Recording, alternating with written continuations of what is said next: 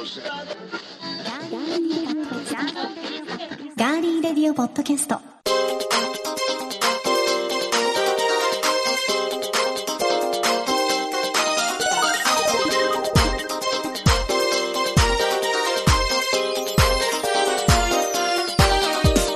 皆さんこんにちは。5月25日火曜日。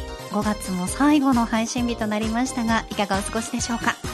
今週も名古屋のスタジオからお送りしていきます。ガーリーレディオポッドキャストお相手は私高田沙織です。そして？ディレクターの足立です。紹介しようか迷いましたけど。ずっとニコニコして待ってるかすんげえら、ためたね。うん、待ってるからさ紹介した方がいいのかなと思って。こうこうやって、こうやって。そうそうそう。多分、うん。私が忘れてるんじゃなくてちゃんとね 待ってましたからうん。ね、ちゃんとおはいとなしく、はい行儀よく、待ってされておりましたんで、貧困法制でいきます。はい、よろしくお願いします。さあではメッセージ紹介していきましょう。えツイッターからえニュージーランドからですねいただいています。はい。いつもありがとうございまはいす。野沢さんです、うん。え5月4日の配信会を聞いてこんなメッセージいただきました。はい。え最初から最後まで笑うポイントしかない。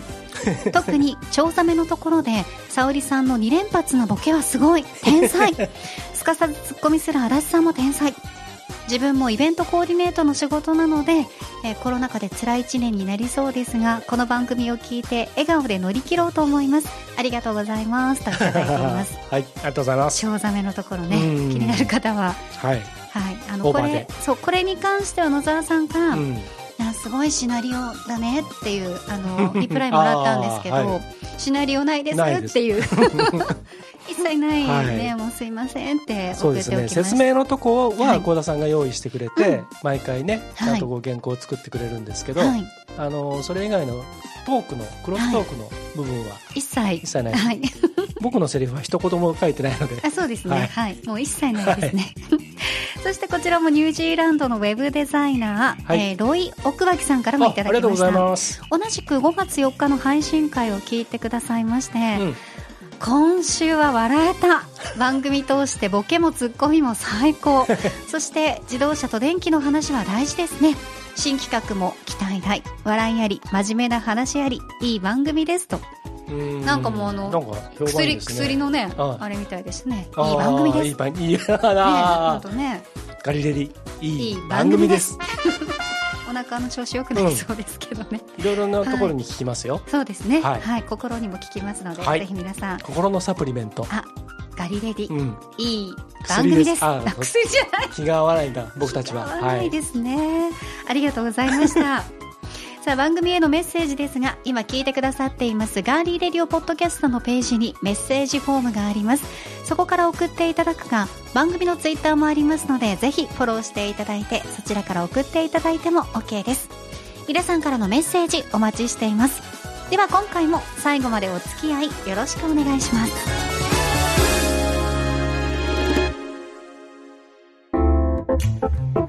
名古屋のスタジオからお送りしていますガーリーレディオポッドキャスト。さて、国内でも新型コロナウイルスの感染が再拡大する中なんですが、スペインではこんな実験が行われています。はいまあ、行われましたですね。スペインのバルセロナで新型コロナウイルスの簡易検査で陰性だった5000人が社会的距離、いわゆるソーシャルディスタンスを取らずにライブコンサートに参加するという実験が行われました。はい主催者によりますと2週間後も感染者の急増は見られなかったそうです。うん。今回の実験を担当されましたジョセップ・マリア・リブレ医師はコンサートの2週間後に新型コロナウイルスが検出された観客はわずか6人だったと発表。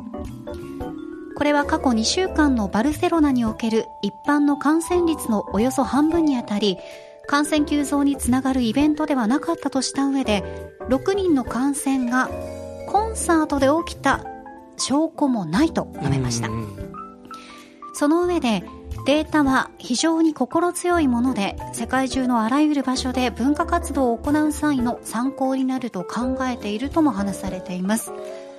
観客はコンサートの当日に市内3カ所のいずれかで検査を受けて陰性なら入場が認められて会場でライブを楽しんだそうです。はい。また今回の実験では医師が後日観客らに電話で症状や感染の有無を確認したほか保健所の感染者データとも照合したということなんですね。うんうん。今回の実験結果を裏返せば感染した人が1人でもいると5000人の中にもう新型コロナウイルス感染した人がいるとはい。クラスターが発生しやすくなるということになりますが、うん。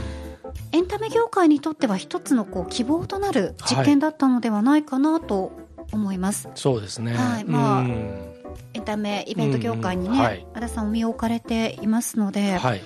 これは結構話題になりましたね。ううんん。あのーうんなんかでもそのなんていうのかな今変異株がねちょっとまだどうなっていくのかわからない状態があるので、ええ。一概にこれを100%こうねうん。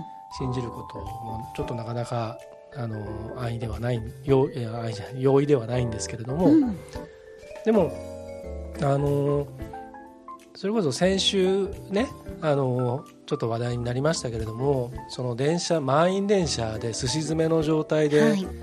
あのいるのとそのコンサート会場で少なくともその立ち見であったとしてもねそんなにこう触れ合う距離感ではないわけじゃないですか。普段だってコンサート例えばアリーナレベルのコンサート会場でライブハウスと同じようなその状態ではないでしょ？うん、違隣の人とはね。はい。ブロック分けされているので、まうん。あ、そのブロックでごちゃごちゃごちゃってなるねうん、ことは、まあそのありいわゆるますけど自分の客席の座席のサイズごとにある程度はまあ確保されてるわけじさゃないですか。れてます。はい。まあ、前特に前後は椅子のがあるから、そう、椅子があるところはね、うん隣はねね。、うん。まあ、触れ合っちゃう感じもありますけど、でもそれにしたってうん。満員電車よりははるかに安全安心な気はするんですよね。うん。で全員が同じ方向を向いているわけだし。うんでその演劇とかね、うん、あとクラシックのコンサートとか。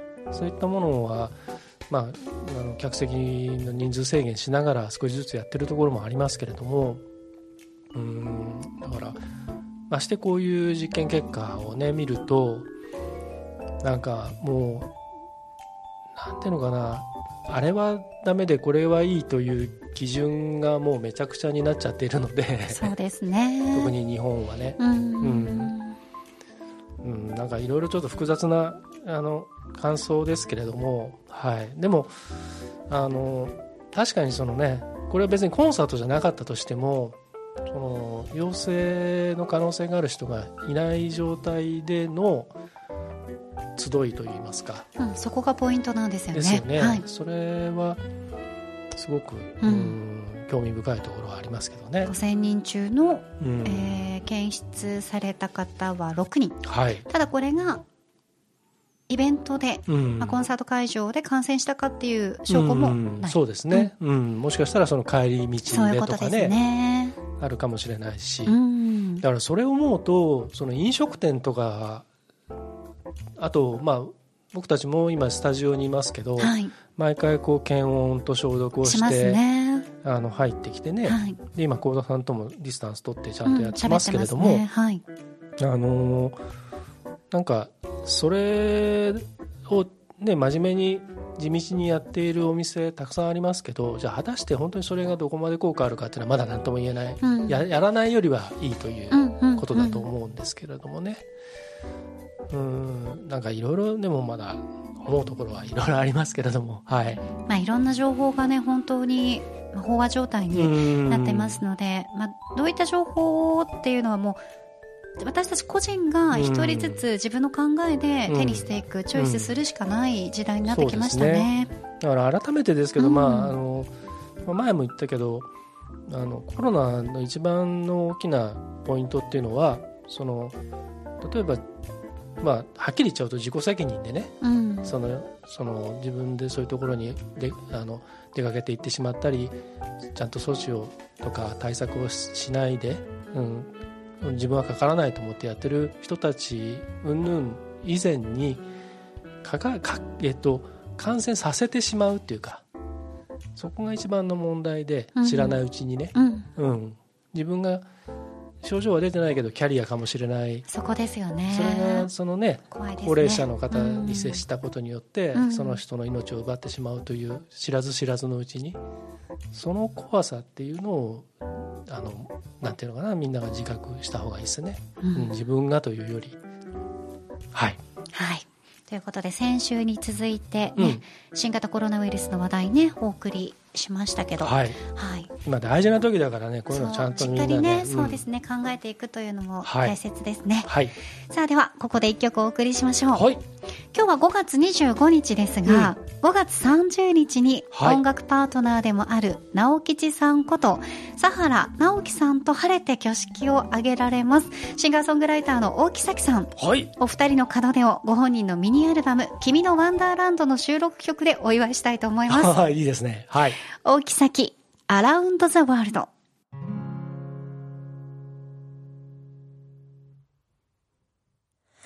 忘れてしまった思い出もどこかに行けば思い出すのかな。なくした私のいつかは取り戻せるかな。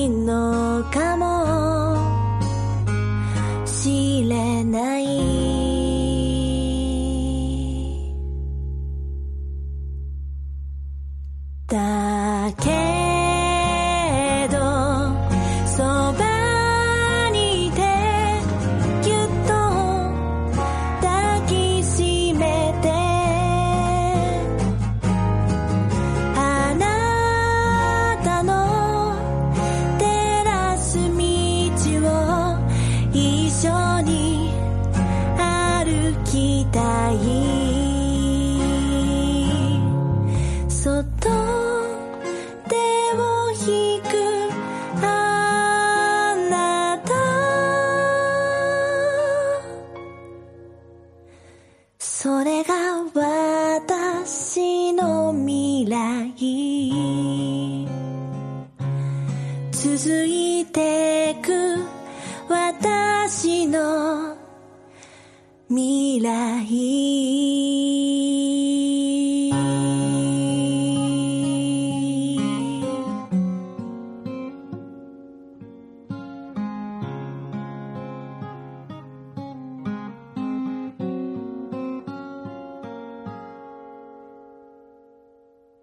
送りしたのは大木咲アラウンドザワールドです。はい。え咲さんと直吉さんは音楽のこう夫婦ユニット、うん。マシューね、うん。で活動もされていますが現在 CD が制作中ということで、はい。このマシューの、えー CD が完成しましたらガリレディでもご紹介したいと思っております、はい。何はともあれ。あのそうなんです。おめでとうございます。おめでとうございます。僕ねこれね、はい。招待されてるんですよ、行ってくるの？はい行ってきます。またあの感想を聞かせてくださ、はい。い、でしかもねあの僕の実家のはい。すぐ近くにできた結婚式場でうん、披露宴、そうなんですうん。ね、が行われるということで、うん、あのえー、と実家から歩いていこう。そうですよね、そういうことができちゃいますね、はい。まあでもこのねコロナ禍での挙式っていうのも、あのねなんか随分迷ったみたい、ああ、うん、そうですよね、うん。でまあ、じ実際もう要するに延期して、うん。で結果この日になったんですけど、うんうんうん本当はもっと早くやる予定だったらしいんですよね、はい。うん、でもまあこれもね、まあいろいろ変わってるでしょうね、うん、みんながちゃんと対策して臨むものだし、やっはいぱり人生の門出ですからそうねね。うん、あのもう堂々と、はい、うん、あのお祝いして、うん。えー自分たちでねで新しいスタートをねうん。行ってもらえたらと思っております。はい、あの私からも大木さんに、うん。あの言っといてください、うん。コーダがおめでとうございますはい。って言ってました、嫁にはい。行きたいって言ってましたって言ってまあ、そこは笑わずにちゃんと真面目にそうですよ。言います。言っといてください、はい。じゃあ真面目にうん。幸田も嫁に行きたいって言ってました、うんなんか言ってたよとかそういう軽いあれではなくちゃんと。真剣にうん。目を見て、はい。ブーケのあの、花びら1枚でもいいからいただいて帰ってきてくださいね。かしこまりました。はい、消毒して。はい。お願いします。わかりました。はい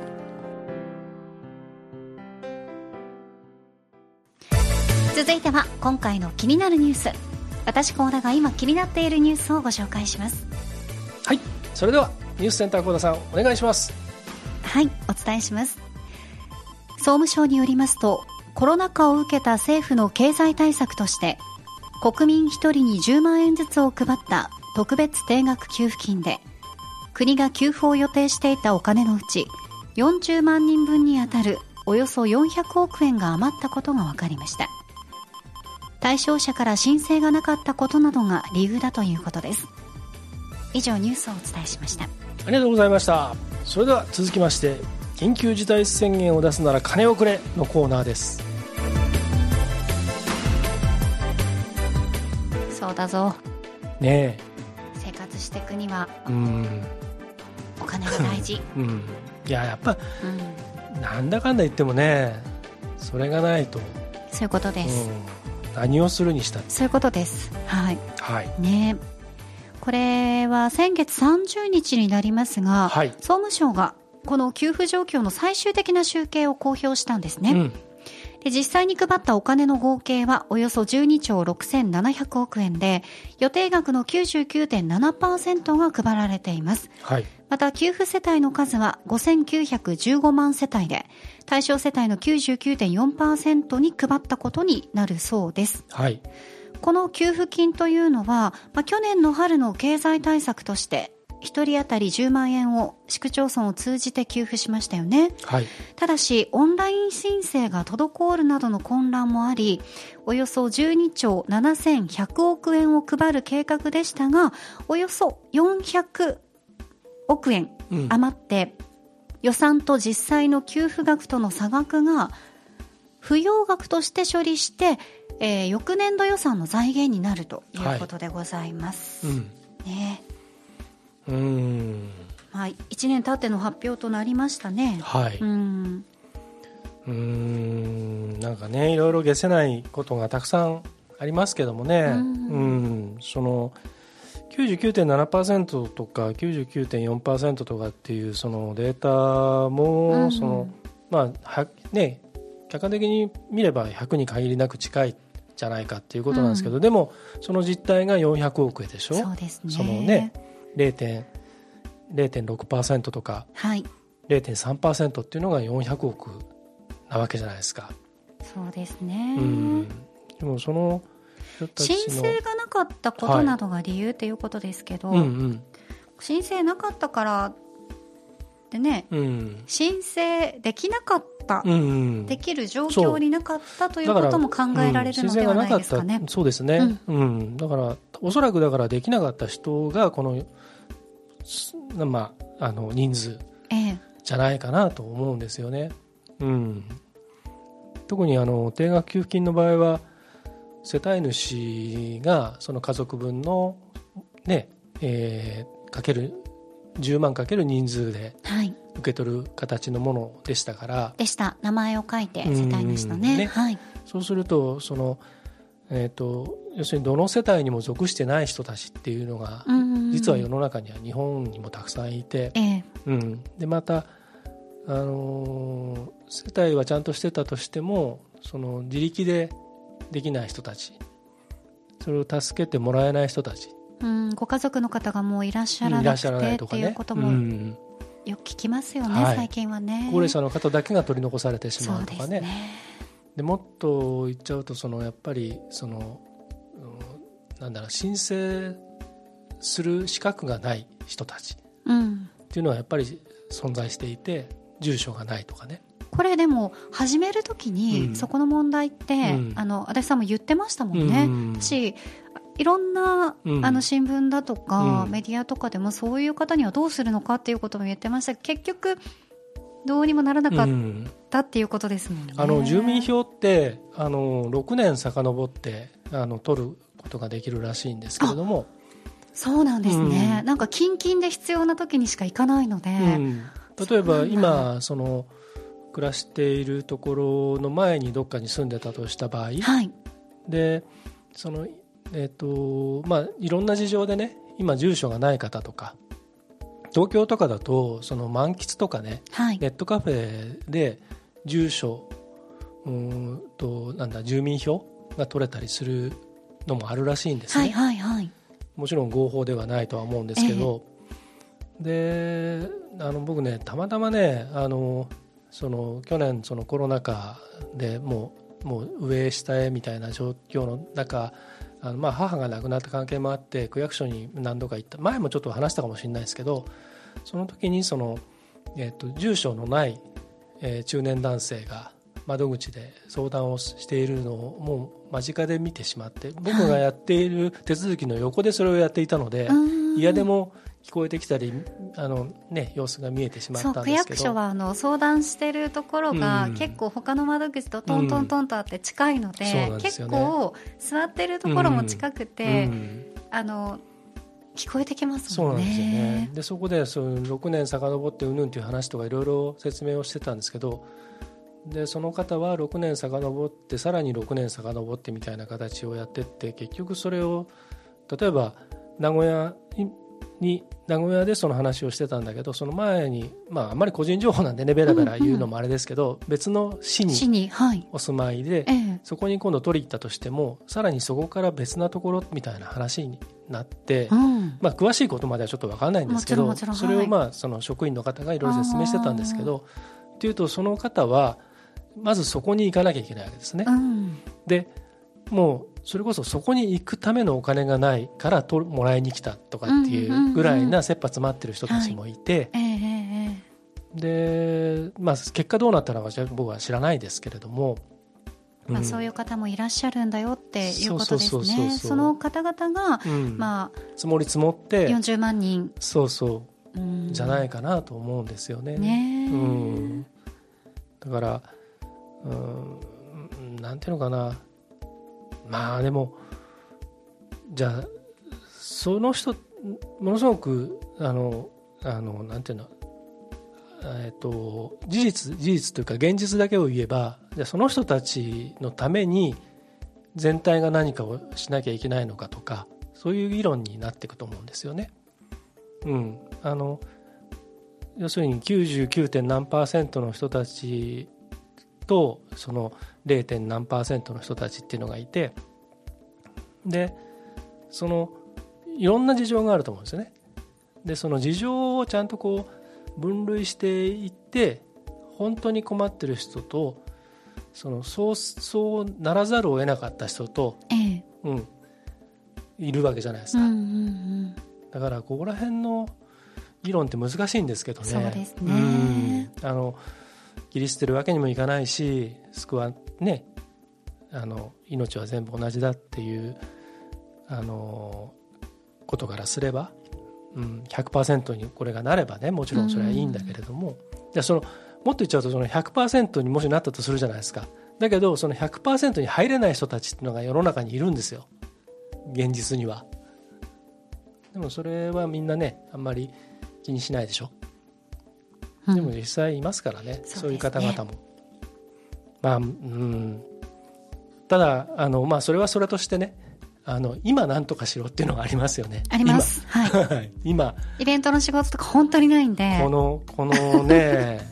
本当になんか、先の不安というのは、うん、あの、私たちも皆さんと同じように、うん、ものすごく感じております。そうね、はい、だからその前半で話してたそのコンサートの実験の話がありましたけれども、はい、その時にも話してましたけどなんでこれは良くてこれはダメなんだっていうね。それのもう整合性も何もあったもんじゃないしその説得力も何もない状態がまあありますからね、うん、まあと言っててもねあれですけどあのちょっとついでに言っちゃうとあのいわゆる今サイレントマジョリティの反対でノイジーマイノリティっていうのが出てきてるでしょ？はい、はいはい。はいでであのサイレントマジョリティっていうのがものすごくそのあの良くも悪くも問題になってたりするじゃないですか、うん。ね、思ってても言わない人がものすごくたくさんいて。で反面今問題になってるのはあの、えっと、例えば仮に100人の中の1人だけがわーわー言ってるとそのわーわー言ってるのが全体のそのなんていうの？声だと。声になったりとか、うん。あるいはその議論の妨げになったりとかはい。するでしょ？でそのいわゆるノイジーマイノリティの人たちっていうのはこれは僕のあの感想ですけど例えばヤフーやあのヤフーのコメントとかうん。あとあのツイッターとかの SNS なんかで不平不満だけを出してたりとかなんか分け知り顔でそれはこうだからみたいなコメント出してる人いっぱいいますけどリツイートしたりとか。でも結果何もしてない人たちだったり例えば商品に対してネガティブな意見を言ってる人たちって大体買わない人たちなんですよね。使ったこともなきゃ買買う気もねえみたいな人たちがこれはかっこ悪いとかこれはダメだとか言ってたりするのが結構多いですよね。だからそのうんその人たち、まあ、言うのはただだから楽でいいじゃないですか。安全なところでね石を投げてればいいわけで。だけどやっぱりうんなんかこうじゃああなた何してんのっていう。多分もうだんだんそう今度そっち側の時代になってくる気がするんですよね。そうですね。うん、だからその考え方とか気づきとかっていうのが全部掛け算だっていうんですよね。うんで最後にその実践っていうものをかけた時に数値がゼロ以下になったら何の価値もないわけじゃないですか。うん例えばこれは考えたと。でこうこれは俺は間違ってると思う。じゃああなた何したのって何もしてないって言ったらゼロになっちゃうわけでうんうんううんん、かけるゼロになるからなんかね少しでも何かこう行動をしたりとかして、えっとまあ、仮にそれがゴミの分別でも何でもいいんですよ。社会との関係の中のね何か行動。それが1仮に0.1だとしてもね、まあ、0.1だとあれか小数点以下になっちゃうからあれだけど1以上であればね少なくともその形になっていく。生み出してますもんうねん、だからそのノイジーマイノリティっていうのが本当に最近あの本当にこいつらくだらねえなって 思ってるんですけど。なんかそれだけのためにずっと時間を費やしてる方うんちょいちょい見ますもんね、普通になんか「おはよう今日もいい天気だね」とかってつぶやきながら、うん。おも自分の思ったことをうん。ちょいちょい挟むとかは全然いい,、うん。いいですよね。もちろんね意見をね。うんそうそうそう、だけどひたすらうん。それそればっかりうん。ずっとね、うん。なんかね、うん。じゃあ、だと、うん、なんかしなさいあんたっていう。てかあのきつくならないかなってうん私はね。心配になっちゃいます、ね。あの心が。そうね、ん。もっとねそう。あるよね。そうそうそもっと自由になんか好きなことやればいいのにとかね。それが好きなことじゃしょうがない。うねえ。昔足立さんと喋りましたけど、はい。その人のいいところうをん。見つけれなくうん。なった時は、うん。やっぱり一度自分を見つめ直した方がいいねって話してましたけど、人っていうのはその誰かをに対して、まあ、対人であったり、うん。対物であったり対商品であったりしても欠点の方が見つけやすいんですよ。うんうん。うん、例えばね私の髪の毛がうん。すごい一歩一歩細いねとか、うんね、あの目がちょっとつり上がってる、猫うん。猫っぽい目だねとかねちょっとな声が嫌いだわとか顔が嫌いだわっていう人もいるいるいる,、いるじゃないですか、まあまあ好みですからね、うん。そうそうそう。耳がとんがってるのうん。がスポックみたいで嫌いとかね、昔言われたのスポックってなんだろうと思って調べたら宇宙人みたいな方でした。宇宙人みたいな方じゃなくて宇宙人宇宙人なんですはい。ね、そのよくは分かんないですけど、ええあの画像でね、はい、でそういうんじゃなくて、うん。あ私は犬顔が好きだけど、うん幸田さんの、うん。そう猫っぽいうん。鋭い目もなんか悪くないよねとか、うん私耳が福耳なんだけどうん。幸、田さんうん。のその先っぽの尖った耳も なんかいいねちょっと触らせてとかね、なんかそういうふうに、いいうん風にね、うん。いい風にっていうか、うん。褒める人を褒めることうを、ん。プラスを見つけ出すっていう方が、うん自分の心がちょっと穏やかにならないってねね。話をよくしてましたけど、うんうん。まさにそういう状況と一緒なんじゃないですかね。もうそんないろんな作品とか見る時でもね、うん映画でも何でも、例えば映画とかこれ見たいなと思って行ったら、始まってもう30分もしないうちになんだこれって、まあ、こんなの映画見に来るんじゃなかったっていう時ってあるんですよ。よくね、うん。映画のたくさんの作品見られますからね、だけど監督でももあるし。うそういう時に席を立っちゃうのは簡単なんですけど、でも例えばその出演している役者のちょっとこうあの仕草がいいなとかあとえ音楽のこの使い方いいなとか、うん。あとなんかこのカット割りがいいなとかね。あの、まあ、なんならそのもうよく眠れていいやこれみたいな のでも何でもいいんですよ。うん。でちょっと何でもいいからちょっと目視点を変えてねあの見方を変えてなんか楽しめるポイントを1個でも見つけれればそれがね2時間の映画だとしても2時間が苦痛じゃなくなるし無駄じゃなくなるじゃないですか。うん。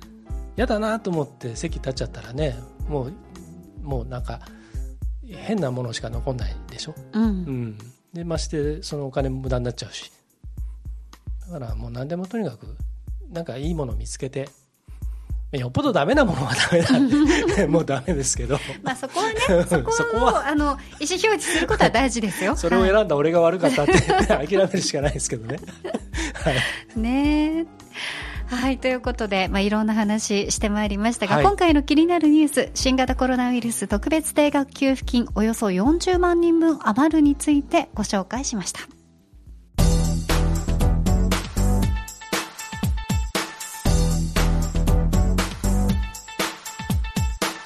では皆さんからいただいているメッセージご紹介します。はいくみたんさんからです。これあの新番組についていただいているメッセージここでまとめてご紹介しますね。はいまずくみたんさん。明日配信での新番組発表楽しみですねといただいて。ああ5月4日の配信の前の日にツイートしてくださったんですね、うん、ありがとうございます。そしてただしさんです、はい。えー、沙織さんのスキルが遺憾なく発揮される番組ですねというプレッシャーをいただきました。いやいやいやうん。感なく発揮していただきます。頑張るぞ。はい。聞いてくださいね。ありがとうございます、えモーニングチャイさんからも、うんえー6月スタート予定の新番組とても期待しています。火曜日金曜日ともに楽しみです。と YouTube にもね同じコメントをいただきました、うんありがとうございます。皆さんどうもありがとうございます。はい。えっ、といよいよ6月4日ですからえっ、と来週うん、かな？ですね。そうね来週。31日が月曜日だからうん。そうですね。そうですね。なので1日6月1日にレギュラーのガリレディはい。配信をして、えーその週の金曜日から、うん。えー新番組がスタートします。はい。えー、と今日あの、まあ、ぶっちゃけちゃうとこの配信の、えー、と収録日はまだ5月の前半なので、えー、と番組名とか詳細をこの番組の中でちょっとまだ発表できない状況ではあるんですけれども、はい。ただ、まあ、あの着実に、えー進展をしておりまして、えー、と間もなく収録が始まりますねインタビューのね。うん。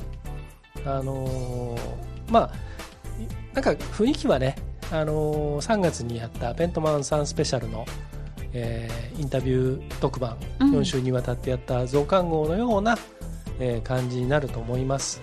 うん、そんなに極端に、まあ、僕らがやることですんで、はい。はい。まあ、ちょっとねあのビジネス寄りというかそういう話題にはなっていきますけれどもあの基本的なスタンスは変わらないのであの皆さんにもうん、まあ、気軽にねあの気楽に楽しんでいただける内容かなと思います。はい、ぜひ楽しみにお待ちください。はい。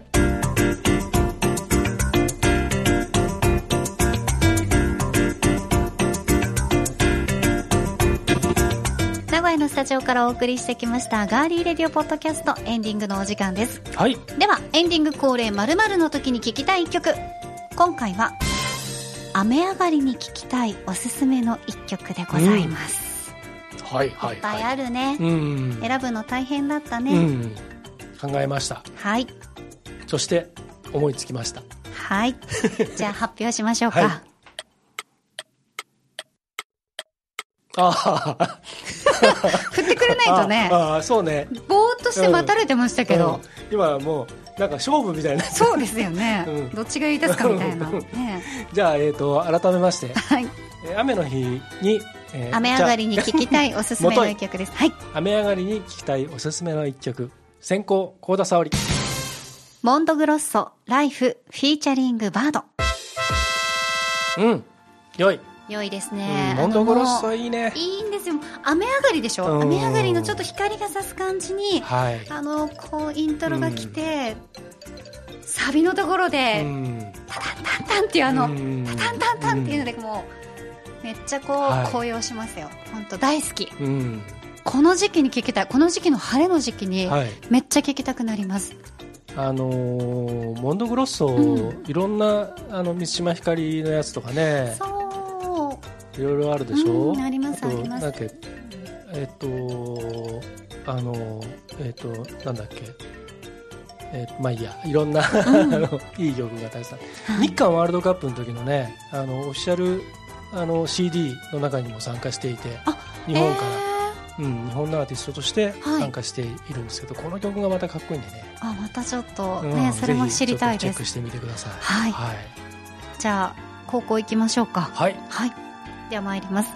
雨上がりに聴きたいおすすめの一曲。高校足立剛。セクション S リトルバイリトルうん。これねあの、えーとまあ、往年のドラマファンにはおなじみの、はい。えーロングバケーションというあのドラマ、はい大ヒットドラマ、はい。うんセナセナ、うん。そうそうそうそうそう。ね。木村拓哉山口智子の、はい。えーあれのあのサウンドトラックに入っててでまああの幸田沙織ファンの皆さんにはおなじみだと思うんですけども。なんでしょあのブログタイトルですよねあうはいなたの、リトルバイリトルはい。はいそうです。まあそういうこともあって。ほとんど更新してないっていう。ほとんどね、はい。触っておりませんけどね、触らなきゃいけないですね。いや別にいいんじゃないですか 思い出した時にね、はい。はい。ちょっとあの、え触っておりますが。はい、うん、この歌なんかねちょっとこの、ほんわかした感じのはい。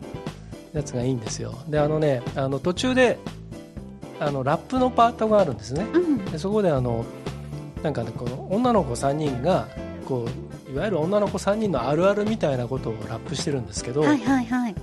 また傘が増えちゃったっていううん。歌詞が出てくるんですよ、ね、要するに傘どっか持って出かけるのを忘れちゃって雨が降ってかまた買っちゃってありますね。みたいなね。繰り返しますからね。そうそうそうそう。そうそんな感じでした、はい。その辺もぜひ歌詞もね、チェックしていただきたいと思います。うん、Spotify には、えーガリレリのレコメンドミュージックがありますので、そちらで皆さんぜひ今まで紹介した楽曲もほとんど入ってますので、はい。はい、ぜひチェックしてください。そしてその Spotify をこうやって僕たちが推してるのにはもう一つ理由があってなんでしょう？はい。新番組は、はい。えー結構 Spotify で、えーも出していくので、えー今のうちにあの皆さん、えーアプリを、えーインストールしていただいて。私はあの元から Spotify で、うん。あとは Apple Music どちらかでチェックしてるんですけど、はい。はい。なので、えっと、Spotify か Apple Podcast か Google Podcast、えーもしくは YouTube この4つがメイン、まあ、はい。他にもいくつかあるんですけど、ヒマラヤ。あそうヒマラヤも出していくし幸、田さんの番組も僕の番組僕個人の番組もあるんですけど、はい。それぞれ実はね世界中のいろんなプラットフォームに配信されているんですね。あ結構そうなんですね。メジャーな、うん、ありがとうごいざいます。ます Thank you. いろんな海外の方々がいろんな国の方々がいろんなそれぞれの国のもので聞けるようになってますんでシェシェ。オブリガード。うんもう知ってることこれぐらいかな、うんボンジュール？あ、じゃあそれこんにちはだ。いいいいよいいねよなんねでもうんチャオ Hey. hey Siri. うん OK。OK Google. ダメだな、はい本当ね。ははいい。わ、かりました。うんそちらでも、うんはい。ぜひあの Spotify に皆さん慣れてってください。はい。また、あの、い。新番組の、その、そういった情報についても、はい。あたち D の方から、うん。はい。別で、はい。またいろいろ説明もありますし、はい。ええ。ガリレリのツイートでもじゃんじゃん出していくんで。スタッフさんがね、はい。ぜひ皆さんそちらもチェックお願いいたします。はい。さあ、5月も終わりでございますね。早い。梅雨になるとまたほらまたねジメジメしてる中でマスクしていろいろな生活がまたね。気温が上がってまたね。ですね。そうですね。です。からまあ皆さんも健康に気をつけていただいて。はい。はい。5月も最後まで、ね、元気に過ごしていきましょう。はい。今週も最後までお付き合いいただきどうもありがとうございました。ガーリーレディオポッドキャストお相手はディレクターの足立でした。そして私高田沙織でした。では皆さん来月もお楽しみに